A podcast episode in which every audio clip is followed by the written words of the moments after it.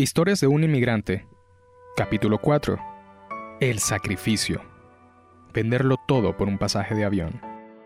Debo admitir que era un joven promedio. No tenía grandes activos, aún vivía alquilado y ya mi hijo iba para dos años. Tampoco tenía metas muy concretas antes de querer emigrar.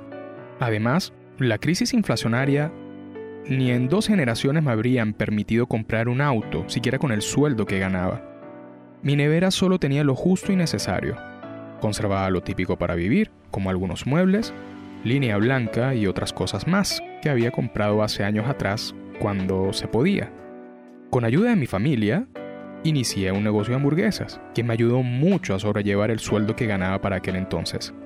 Sin embargo, la misma crisis, la escasez de harina de trigo para la elaboración del pan y la inflación cada vez más frecuente hicieron insostenible aquel pequeño emprendimiento que pintaba bien.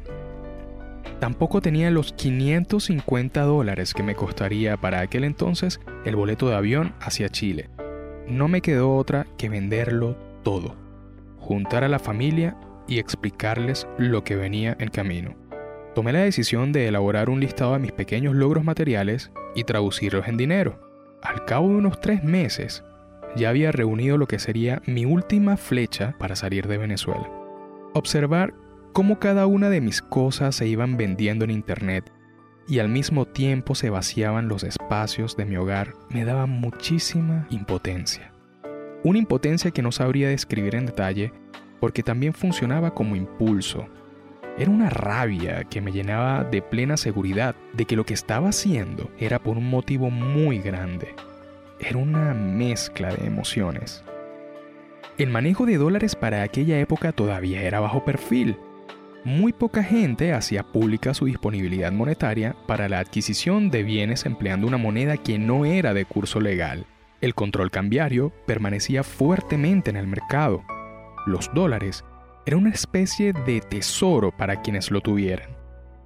Logré reunir lo justo y necesario como si el destino me estuviera armando cada eslabón de lo que venía por delante. Pasé frente a una agencia, le pedí al caballero un boleto con fecha 25 de mayo de 2016 y pagué con dinero contante y sonante. Era un hecho. No había retorno. Ya tenía un vuelo. O mejor dicho, ya tenía cómo salir de Venezuela. Gracias por haber llegado al final de este podcast.